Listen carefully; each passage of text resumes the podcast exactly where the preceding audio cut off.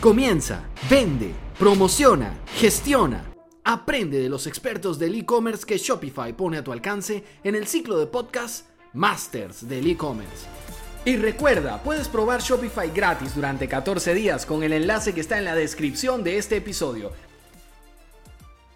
Saludamos a toda la gente que nos sigue a través del blog en español de Shopify y a toda la comunidad hispanohablante de Shopify. Hoy tenemos el placer de contar con Ana Trenza, una experta en la estrategia financiera, una persona que acompaña, ayuda a empresarios y emprendedores a tener más éxito en una de las partes clave de todo proyecto online, la parte financiera. Ana, es un honor, es una alegría tenerte aquí con nosotros. ¿Cómo estás? Muchísimas gracias, Fran, por invitarme y todo muy bien. Encantada de estar con vosotros.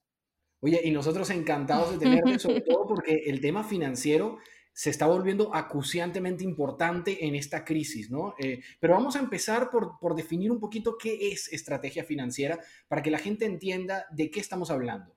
Vale, la estrategia financiera nosotras en la empresa la trabajamos uniendo el plan estratégico y el plan financiero.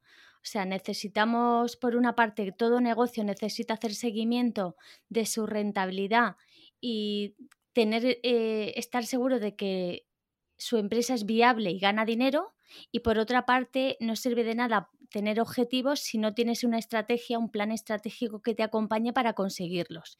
Entonces el plan estratégico lo que hace es fijar la estrategia y ir dando los pasos a través del del plan de acción para poder conseguir los objetivos del plan financiero. ¿Y, tú crees que la gente generalmente se plantea una estrategia cuando empieza un proyecto o, muchas veces simplemente van en plan como vaya viniendo, vamos viendo? Normalmente no existe estrategia. Vamos, básicamente es, se me ocurre una idea y voy, hay, dos perfiles. Hay uno que empieza a hacer el plan de negocio y nunca termina el plan de negocio. Y luego está el otro que no planifica nada y se lanza sin hacer ningún tipo de previsión de los recursos que necesita, la facturación que debe tener, qué tipo de cliente es el que debe, al que debe dirigirse. O sea que hay, tenemos muy poca educación financiera y de emprendimiento. O sea, es una pena que desde pequeños no nos enseñen un poco a, organizar, aunque sean las finanzas personales. Eso, eso es verdad, ¿no? Esa es como una habilidad que no se da ni, en el colegio ni en la universidad, pareciera. Sí, a ver, sí, el dinero es fundamental. El dinero nos está acompañando desde pequeños, o sea, desde que tenemos la paga de nuestros padres hasta que nos jubilamos, el dinero va con nosotros a todas partes y hay que tener un mínimo de conocimiento de que hay que ahorrar siempre, no nos podemos gastar más de lo que tenemos, si pedimos financiación, un préstamo, tenemos que saber que podemos devolverlo. Entonces hay una serie de, de conocimientos básicos que a nivel personal son importantes, pero si vamos a emprender son fundamentales. ¿Tú crees que muchas veces cuando, cuando un emprendedor comienza un proyecto, esos dos perfiles que, que has definido, que, llamaremos el kamikaze y el dejadillo, ¿no? Eh, sí, el que posterga. Total. esos dos perfiles realmente cuando piden un préstamo eh, piensan en, en, la capacidad económica que tienen o en, la, o en la gasolina, en el aliento económico que tienen? No, no piensan. Para llegar al final y cumplir con ello. No piensan porque ellos lo que tienen, ellos ven lo que tienen en su cabeza, no la realidad. Entonces, pues es un problema. Es un problema porque la, ventaja, aunque luego se enfadan y se quejan, la ventaja es que el banco normalmente no les concede la financiación. Entonces, como no hay mucha visión de futuro en el proyecto, pues no le conceden. Yo, aparte de dar servicio a empresas, también doy formación, imparto formación a emprendedores y alguno me llega, es que estoy enfadado porque no me han dado la financiación gracias a Dios el banco te ha dicho que no, porque si no tendrías pues una, una púa ahí a nivel personal porque a nivel profesional no ha funcionado. Entonces es importante hacer números antes de ir a pedir financiación a cualquier sitio. Efectivamente, es que Ana, además tú sabes mucho de lo que estás hablando porque pasaste 14 años en el Banco Popular. Eh, yo sé que esto lo has contado ya incantable, incontable cantidad de veces, lo has dicho muchísimas veces ya, pero te voy a pedir que nos los vuelvas a repetir. ¿Por qué diste ese salto del mundo de la banca, que pareciera que es un mundo tan estable, a este mundo de, del asesorar, del acompañar a las empresas y a los empresarios? Pues porque no era feliz, básicamente. O sea, yo llegué un momento, yo de la banca estaba enamorada, a mí me encantaba mi trabajo, me encantaba mi empresa, a mi Banco Popular me lo dio todo, me formó, yo soy profesionalmente lo que soy gracias a todo lo, la formación del Banco Popular y de la experiencia que tuve con ellos, porque a mí me ascendieron muy rápido, me hice la carrera rápida con ellos, pero llegó un momento en el 2016 en el que el banco eh, un mes teníamos objetivos de inversión, al otro mes teníamos objetivos de fondos y ya la inversión no era importante, al mes siguiente lo importante eran los seguros, entonces era un no sé, un pollo. Mía. Sí, sí, un no sé hacia dónde voy, que ya dices tú, aquí está pasando algo y no me gusta. La banca está ahora mm. ya muy orientada a mm, a cosas, a venta muy concreta, objetivos muy concretos, y esa no era la, la profesional a, que yo, a la que yo quería dedicarme. Así que decidí salir. De hecho, el Banco Popular hacía eso porque realmente estaba mal. A los seis meses de salir yo de banca, eh, lo compró Santander. O sea que el Banco Popular ya, por desgracia, no existe. Sí, efectivamente saltaste a, tiempo, ¿no? Eh, sí, sí, salí en muy buen momento. La verdad que me felicitan, pero fue casualidad. No, no yo no, no, no tengo bola de cristal, no predije nada, pero lo hice todo, o sea, encajó. O sea, es de esto que yo estoy aquí porque el destino me ha traído puedes creer más o menos, pero a veces las cosas pasan por algo. Y a mí me vino todo, o sea, yo entré en un máster de marketing digital y soy la, en la primera promoción, he conocido a gente que ha iniciado el proyecto profesional en ese momento y ahora son compañeros míos. Tengo clientes que han empezado conmigo el proceso de digitalización. O sea, no sé, va todo muy rodado, la verdad. Eso, eso que comentas es genial, el proceso de digitalización. Vamos a hablar un poquitico de eso, porque eh, con lo que ha pasado con la crisis del COVID, yo creo que muchas empresas han tenido que saltar en el, en el carro de, del e-commerce y del comercio online y de la parte digital a la velocidad de la luz, ¿no? Dicen inclusive que el mejor gerente de transformación digital que ha habido en los últimos 10 años ha sido el COVID. Sí, sí, sí, total. ¿Cómo ha sido tu experiencia? Y ponnos ejemplos de empresas que hayas acompañado en este proceso. Vale, a ver, nosotros, eh, nosotros en nuestro servicio de asesoramiento lo que hacemos es eh, trabajar el plan estratégico con la base del plan financiero. Todo lo mide el plan financiero de si es viable o no lo que, los objetivos que se han fijado y la estrategia que se quiere llevar a cabo, si es viable o no por, la, por los recursos que necesite. Entonces, trabajamos siempre plan estratégico con plan financiero pero con plan de marketing digital y plan de organización. Entonces, es fundamental que la empresa toda empresa tenga, si quiere tener un plan estratégico, tenga un plan de marketing digital. Y si ya no tienen plan de financiero, que es básico, pues plan de marketing digital aún menos.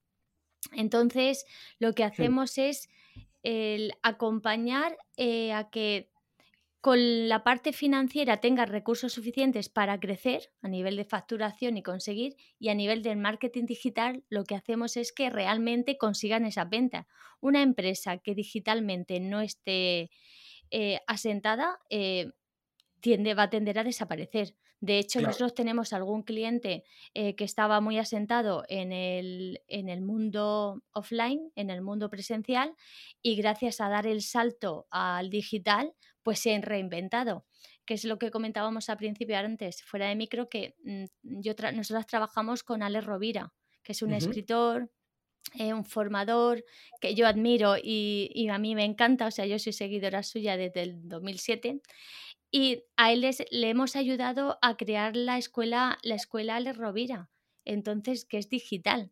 Estamos con, desde el 23 de abril que lanzamos el primer curso de Crea tu buena suerte, ya llevamos Crea tu buenas relaciones y Crea tus objetivos y metas. Oh, Entonces, ha sido un salto eh, brutal. O sea, él ha pasado de dar conferencias a, vender cursos online. Entonces, que son, por supuesto, dos escenarios completamente distintos. Claro, ¿no? tiene nada que ver. O sea, él no tenía la estructura que tenía de trabajo, de empresa, de negocio. Su modelo de negocio ha cambiado totalmente. Pero es que estamos en fase de eso. Es a ver, es un momento de adaptación o de extinción. Nosotros somos así de radicales, pero es que es tal cual. O sea, o tú es importante que el modelo actual de negocio, todos, todos los que estáis oyendo ahora, que realmente os planteéis ser rentable y es viable y sostenible en el tiempo. Y si no lo es, pues tenéis que cambiarlo. Pero si no hay opción a cambio, tenéis que cerrar. O sea, e, es fuerte, pero más vale, eh, no tiene sentido empezar a pedir financiación y alargar la agonía si luego no vas a poder pagar, no vas a tener un retorno de esa inversión y no vas a poder pagar todo lo que estás pidiendo prestado.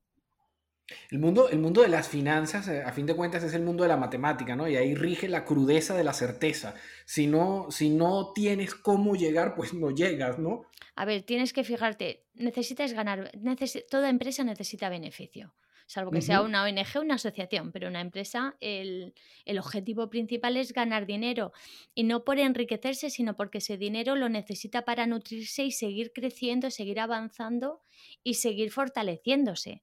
Entonces, si tú estás en pérdidas permanentemente o sin ganar, estás estancada. Una empresa tiene que estar enfocada siempre a vender más, a buscar nuevas ventas.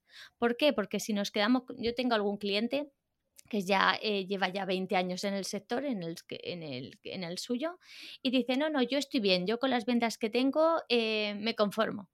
Ya, pero es que no vale conformarse porque las ventas, eh, si mantenemos los clientes actuales, los clientes cierran, se jubilan, se enfadan, fallecen, nos los quita la competencia. Entonces, si yo me, me, conformo con lo que tengo, mi trozo de la tarta cada vez se va haciendo más pequeño. Y si no va entrando clientela nueva, pues yo voy a tiendo a desaparecer o a quedarme con lo que nadie va a querer del mercado, con lo peor, la peor cartera de clientes. Es decir, que cuando planteamos la estrategia financiera de un e-commerce no, no, aplica aquello de ceteris paribus, ¿no? No nos sirve que todo se mantenga igual, sino que tenemos hoy en día, manera de que, de que, mejore. Siempre que, siempre hay que estar pensando en mejorar. Nosotros tenemos el caso de ejemplos de empresas que han ido creciendo, duplicando. Nuestro perfil de cliente es un cliente que va creciendo mucho en facturación, por eso necesita ya equipo externo financiero. Entonces llega un momento que dice, no, yo ya estoy bien. Y cuando el empresario deja de tener objetivos ambiciosos, la empresa, la empresa se estanca y, ya el ritmo, el buen ritmo de facturación que llevaba lo pierde. O sea, es, que no es cuestión de decir, yo quiero, a ver, todos los objetivos son buenos. Eh, no es necesario duplicar facturación todos los años y a veces es imposible, pero sí un mínimo, un 5 o un 10% de crecimiento una empresa en facturación lo debe de tener al igual que siempre ir mejorando, rascando uno o dos puntos porcentuales en su rentabilidad. Si estás ganando un 5%, pues intentar que al año siguiente, en lugar de 5 euros de cada 100, que te queden 6 o 7. Y eso, y eso eh, es, es, lo deseable, ¿no? Es racional. No estamos siendo ni, ni, codiciosos. No, que va, pero escucha, ahora mismo es un momento de, de muchísimas oportunidades. Es un momento nosotras tenemos clientes que están duplicando facturación con el tema del COVID, pero porque se han puesto las pilas y están haciendo cosas que antes no se habían, estaban dudando, no se atrevían a hacer, pero con el tema del COVID les ha dado miedo y dice, bueno, pues si teníamos pensado tres, tres opciones a ejecutar, las vamos a realizar las tres. Y han funcionado.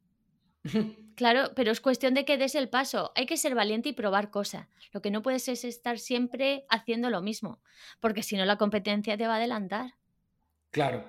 Oye, Ana, sabemos que uno de los elementos clave que debe tener una empresa en la estrategia financiera es, eso, cuidar la rentabilidad y buscar que se incremente, pero ¿cuál consideras tú que serían otros elementos claves que tiene que tener cualquier empresa online, eh, sobre todo en el área online hoy en día, al plantearse su estrategia financiera? A ver, la, empresa, la empresa online tiene la suerte, eh, tiene la suerte de no tener lo normal de no soportar una estructura de coste fijo muy elevada, salvo la web, mantenimiento, el SEO y demás. Entonces, los objetivos financieros básicos de toda empresa es siempre rentabilidad, siempre que ganar dinero e intentar superarla todos los años, mejorarla y la solvencia. O sea, aunque seas una empresa digital, tienes que hacer tu empresa solvente, es decir, que año tras año cada vez valga más dinero. Nosotros siempre le hacemos el ejercicio a, los, a nuestros clientes de eh, queremos que tengas el objetivo de vender tu empresa y al principio algunos se ríen y otros se enfadan. No, no, yo no quiero venderla. O sea, no queremos que la vendas, pero sí que lo tengas en mente. Porque si tú eh, te esfuerces de decir, bueno, el día de mañana mi empresa la puedo vender, estás haciendo que la empresa tenga una administración y unos números muy transparentes, por tanto, eso es eh, muy saludable. Y por otra parte, estás haciendo que sea lo más autónoma posible, porque si tú puedes dar el paso de vender la empresa, es porque tú no tienes que estar al 100% dentro de la empresa. Y si la empresa es transparente, funciona muy bien y es autónoma, ¿para qué la vas a vender si no te da problemas y te da dinero? Claro, claro. Pero es un objetivo. la idea es apuntar, apuntar un poco a eso, ¿no? A que la empresa tenga esas condiciones, que sea La empresa tiene que ser apetecible, la empresa tiene que ser apetecible para venderla en cualquier momento. Entonces, tienes que tener el la tienes que tener siempre con el lazo puesto, básicamente.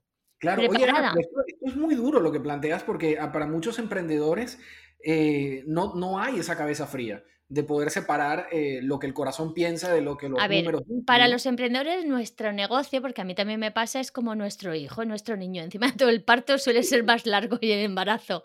No son nueve meses, sino que dura mucho más. Pero eh, también os digo que por experiencia, el emprendedor se termina, o sea, llega un momento en el que su propósito lo consigue y ya no siente el mismo amor por su proyecto que al inicio. Entonces hay que estar preparado para ese paso porque surgen otros proyectos. O sea, el, conocimiento y la experiencia que vamos acumulando cuando emprendemos, pues a los cinco años, si decidimos eh, iniciar otro negocio, aunque sea una actividad totalmente diferente, la gestión empresarial ya la llevamos puesta. Entonces... que, hablaste de tiempos, cosa que me parece eh, genial y, además clave. ¿Qué, cómo debemos nosotros eh, plantearnos la estrategia financiera de nuestra empresa? ¿A mediano, a corto, a largo plazo? ¿Y qué defines tú por corto, mediano y largo plazo? Vale, nosotros te respondo la segunda parte primero. Nosotros trabajamos el corto, medio y largo plazo como en, financiero, ¿vale? Para nosotros el corto es menos de un año. Siempre trabajamos el año en curso, por ejemplo, nuestro eh, corto plazo es el 2020. Da igual que estemos en enero que estemos en diciembre. Medio plazo para nosotros es el año siguiente, es 2021. Es más de un año, pero menos de dos. Y luego largo plazo es todo lo demás.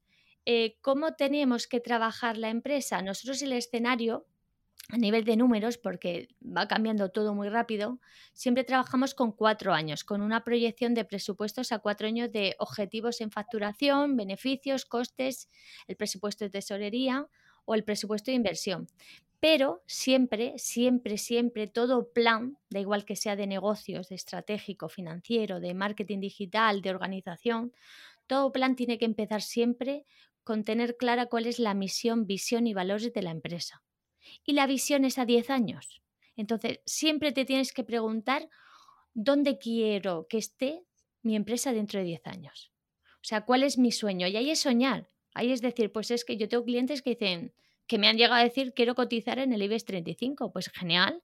Si estás dispuesto a, realizar ese esfuerzo y ese sacrificio, genial. Hmm. En función, cuanto más grande sea el objetivo, pues mayor será el esfuerzo y la dedicación que tendrá. Esfuerzo en tiempo, dinero, sueño, todo. Eh, y la dedicación que tengas que darle a tu proyecto.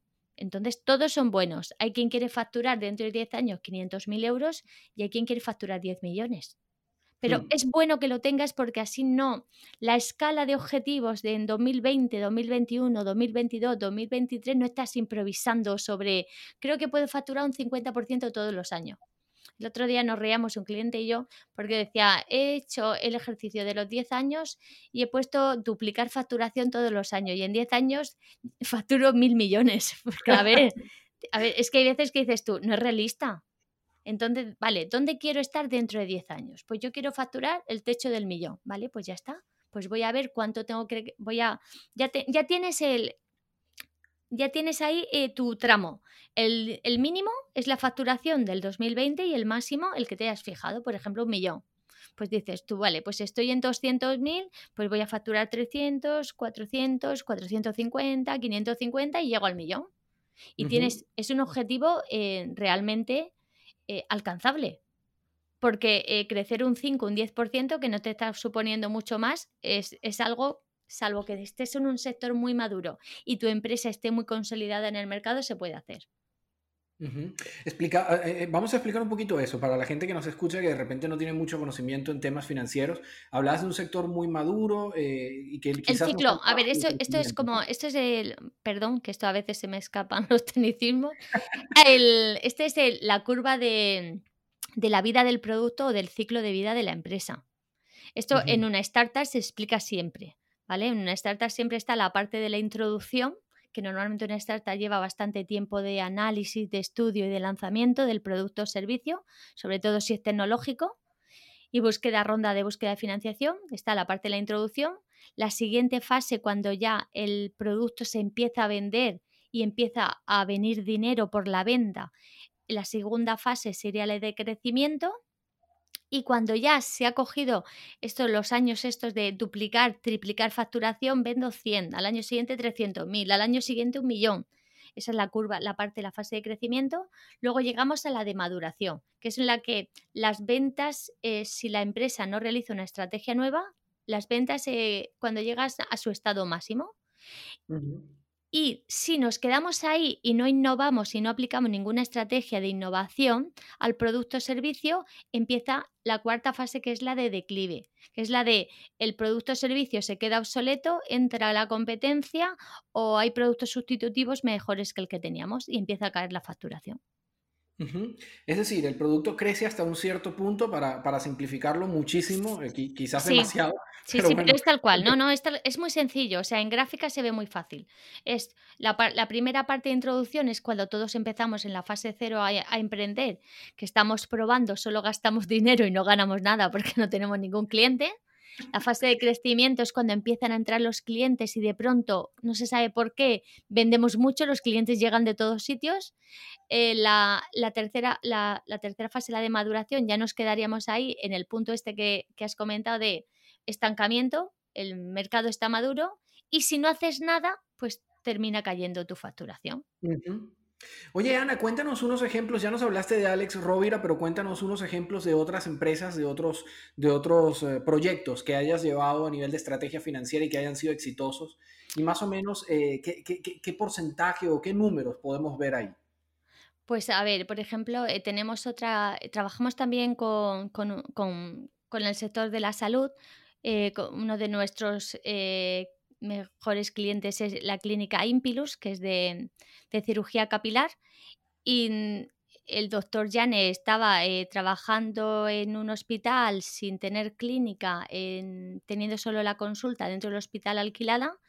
Y gracias a hacer el plan estratégico, el plan de marketing digital y el plan financiero, pues ahora tiene su propia clínica, tiene una plantilla de ocho personas y ya tiene dos quirófanos en marcha y con, con, la, con expectativas de abrir nuevas clínicas. O sea, en el, cambio, el cambio es monumental, ¿no? De pasar de estar Sí, sí, total. O sea, tú puedes estar, pero es tener las cosas claras y apostar por ti tienes que creer. Por ejemplo, Ramiro, que es el doctor, eh, tiene muy claro lo que quiere, o sea, su cabeza lo tiene. Entonces, a veces hay que pararle un poco y decirle, espera, Ramiro, vamos por partes, pero lo tiene muy claro. Entonces, cuando da gusto trabajar con, clientes que tienen las cosas tan claras, igual que Alex, o sea, en el momento que ellos saben qué quieren, ellos ya, y encima se dejan aconsejar. O sea, lo bueno es que eh, ellos se rodean de profesionales que saben hacer su trabajo y, dejan hacer. Entonces, esa es la clave, el rodearte de gente competente, gente profesional y que, y que sea especialista cada uno en cada área.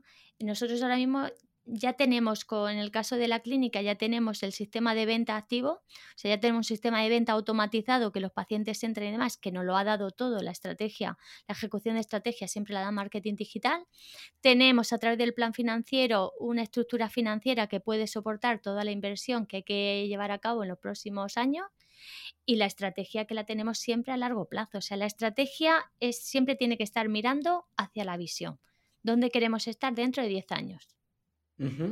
¿Tú crees que, ha cambiado mucho el escenario eh, general post-COVID a nivel financiero para una persona que quiera emprender o que quiera lanzar un negocio en este momento?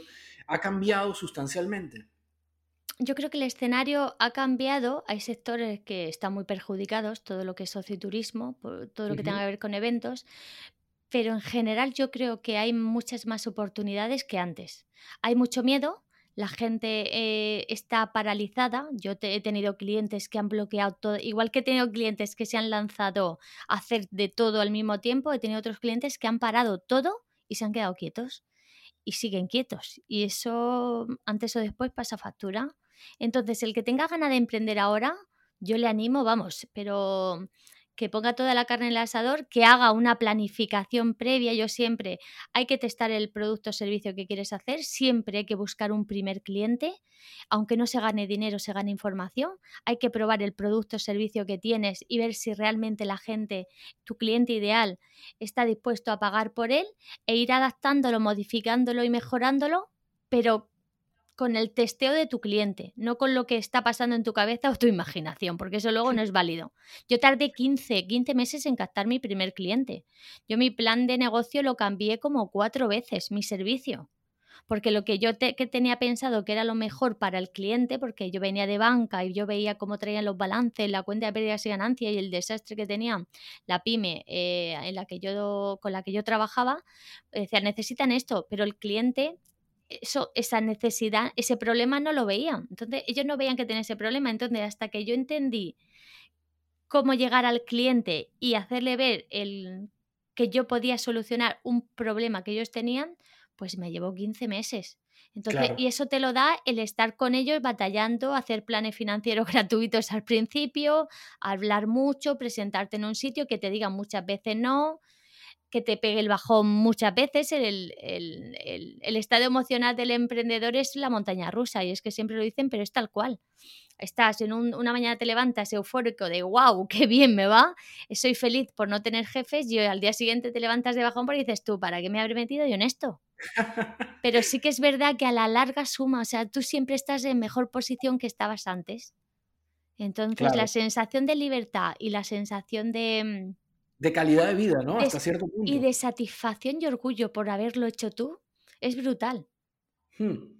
Oye, Ana, eh, te voy a meter en un compromiso. Me, ha encantado como nos has estado contando, eh, además desde un punto de vista muy vivencial, muy, muy de ti, de tu experiencia, cómo fue el proceso de emprender. Eh, queremos hacerte una pregunta eh, que, es más que una pregunta, un consejo. Por eso te digo que, te voy a meter en... Venga, adelante, vamos. Los consejos son súper peligrosos, ¿no? Eh, ¿Qué consejo financiero le darías tú a una persona que quiera desarrollar un negocio online en este preciso momento? Pues alguien que quiera montar algo online, lo primero que necesita es la web. Así que dentro de lo que tú puedas hacer, eh, siempre eh, contrata la mejor calidad que puedas. Pero siempre del dinero que dispongas. O sea, yo eh, siempre intento contratar al mejor profesional, pero dentro del presupuesto que tengo. Entonces, si haces un proyecto online, no puedes olvidarte, o sea, es un error, em, un error fatal el olvidarte de desarrollar la marca personal de tu negocio. O sea, es fundamental que trabajes eh, tanto la marca, eh, la marca personal del negocio como la tuya como empresario y emprendedor. Entonces, ten un buen perfil en LinkedIn, trabaja muy bien tu web, ten perfil en Facebook, en Instagram si tus clientes están ahí. YouTube es una red que está funcionando súper bien. Yo soy de blog, eh, a mí todo el marketing que sé me ha empezado todo por a raíz de yo tener mi blog, entonces yo siempre aconsejo tener un blog. El blog siempre es aportas contenido de valor, eh, estás dando mucho eh, a cambio de nada y eso el usuario lo agradece y luego estás posicionándote en tu sector como un referente. Así que me da igual que hagas, eh, tengas eh, recambios de, maquinaria de carpintería como si es de moda infantil, tienes que tener un blog y hablar de lo que, de lo que estás haciendo y cómo lo haces. El blog tuyo es anatrenza.com, ¿no? Para que la sí, mi blog, sí, mi blog está en, dentro de la web, en anatrenza.com. Oye, Ana, excelente, un verdadero honor, una alegría poder conversar Muchísimas gracias. Además ha sido genial como nos, nos, has puesto las cosas ahí en dos platos. Ana Trenza es experta en finanzas, sobre todo en estrategia financiera para empresas que están creciendo o que quieren crecer. Es un placer contar contigo aquí en Masters del E-Commerce. Muchísimas gracias por acompañarnos y esperamos verte muy pronto, Ana, en otro próximo episodio de Masters del E-Commerce. Muchísimas gracias a ti por invitarme y un placer estar con todos vosotros. Muchas gracias por acompañarnos en este episodio de Masters del e-commerce. Y recuerda que en Shopify te ofrecemos un periodo de prueba gratis de 14 días al que puedes acceder sin necesidad de poner tu tarjeta de crédito, tan solo haciendo clic en el enlace que está en la descripción de este episodio. Esperamos verte nuevamente en otro capítulo de Masters del e-commerce.